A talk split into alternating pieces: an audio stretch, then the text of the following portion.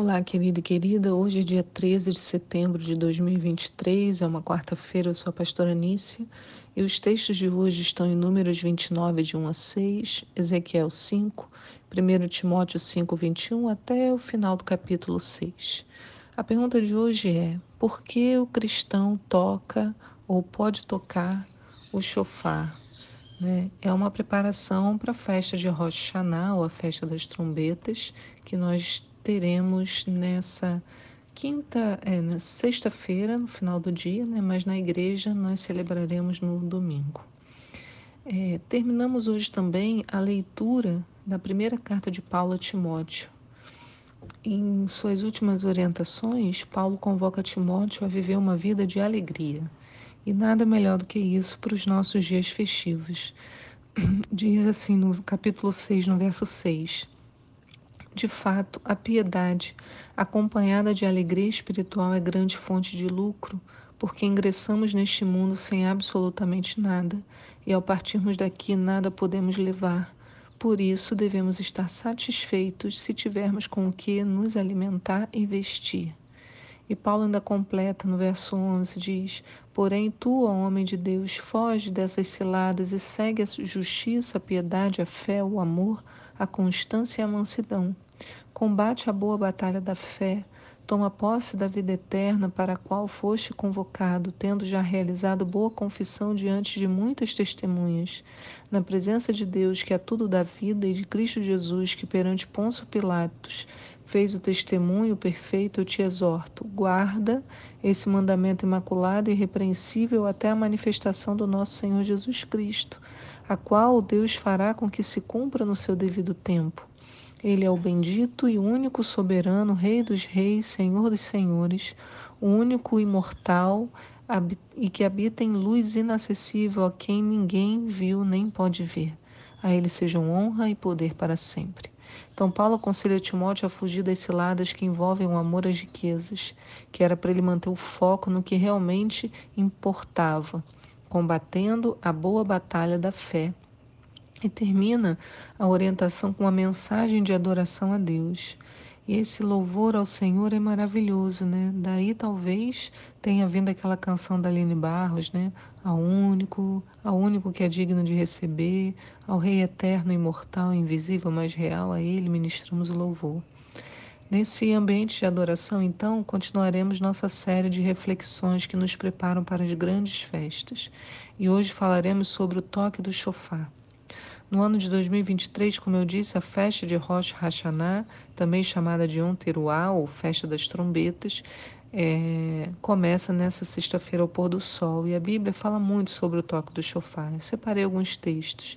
Isaías 18:3 diz: Preparem-se, ó vós, todos os habitantes do mundo, todos os residentes da terra, que nas montanhas for erguido um estandarte todos o vereis, e quando soar o toque do chofar, o ouvireis. E nesse dia será tocado um grande chofar, que atrairá os que se perderam na terra da Síria, os que foram dispersos pela terra do Egito, e virão adorar o Eterno no sagrado monte de Jerusalém.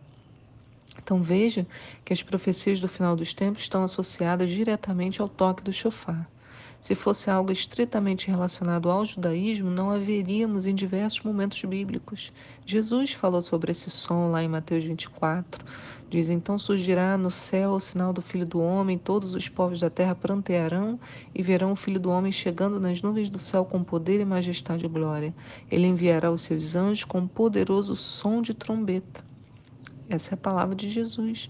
Paulo também fala, né? Eis aqui vos digo um mistério: nem todos dormiremos, mas certamente todos seremos transformados num abrir e fechar de olhos ao som da última trombeta. Porque a trombeta soará e os mortos ressuscitarão incorruptíveis e nós seremos transformados. Lá em Apocalipse também fala várias vezes. O sexto anjo é, fez soar a trombeta, ouviu uma voz que se projetava dos quatro ângulos do altar de ouro. Né? Ezequiel também vai falar a espada do juízo se aproximando, toca o chofar e por aí vai, a trombeta de aviso. Então, sobre o dia de Rosh Hashanah, para não acharmos que é um feriado estritamente judaico, a Bíblia nos ensina em Levítico 23 assim: Depois disse o Senhor a Moisés: Fala aos filhos de Israel e dize-lhes: as festas, as festas fixas do Senhor que proclamareis com santas convocações são estas. Então, observe que o termo utilizado é festa fixa. Isso é um detalhe importante. Depois, no verso 23 e 24, ele fala especificamente sobre Rosh Hashanah. E ele fala: ó, no sétimo mês, no primeiro dia do mês, haverá para vós descanso solene, com sonido de trombetas. Então, é importante uma coisa: vemos na Bíblia que o principal mandamento da festa é ouvir o toque do chofar. Por isso também chamamos de Yom Teruah, ou o dia de fazer soar o chofar. Isso é o que encontramos no mandamento bíblico. Todos os demais elementos que encontramos na celebração de Rosh Hashanah, como as refeições, a maçã com mel, isso tudo vem da tradição oral. E podemos dizer que, embora interessantes, possuem, é, eles é, têm importância secundária. Diferente dos detalhes das outras festas, para essa, a descrição dada na Bíblia só pede o toque do chofar. E por quê, né? Existem diversos entendimentos, como eu falei na segunda e na terça-feira, mas a Bíblia, mesmo com detalhes, não explica. Mas veja, há diversos significados para esse toque do chofar, inclusive para nos lembrar de que quando Deus apareceu ao povo no deserto entregou a lei, o chofar estava lá. Né? O que, que houve lá em cima? A gente vê em Êxodo 19, 16. Diz que a montanha, né? Houve trovões, relâmpagos, uma espessa nuvem, clangor muito forte de trombeta, e todas as pessoas que estavam no acampamento começaram a tremer de medo. E Moisés conduziu o povo para encontrar-se com Deus ao pé da montanha, e todo o monte Sinai ficou coberto de densa fumaça, pois o Senhor havia descido sobre ele em chamas de fogo. O monte fumegava fortemente como se uma enorme fornalha, se fosse uma enorme fornalha viva. Toda a montanha tremia violentamente, o som do chofar ia aumentando pouco a pouco. Moisés falava e a voz de Deus lhe respondia no trovão. Olha, por isso que o povo ficou apavorado. Era uma cena, fogos, é, fogo, o som cada vez mais forte, fumaça, a montanha tremia. Então houve um crescente de sons. Se prestarmos atenção ao som do chofar, perceberemos que, ora, ele parece um, um choro, aquele choro doído, um grito da alma, né? outros não, outros você tem uma, um toque mais animado. São feitos três tipos de toque: tequia, chevarim e teruá. O primeiro, tequia, é um toque longo, como um soluço. Chevarim é uma sequência de três toques curtos, como três lamentações curtas, e teruá, nove toques ainda mais curtos. E aí se faz a, a sequência de toques, a pessoa vai falando tequia, aí a pessoa toca o toque tequia, né? Tu,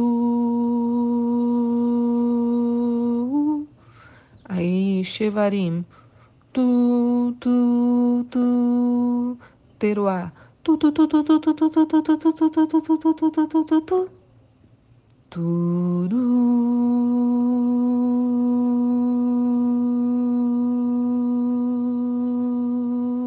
Esse é o Tequia Gedulá. Então eu botei dois exemplos aqui de vídeos para vocês assistirem, né?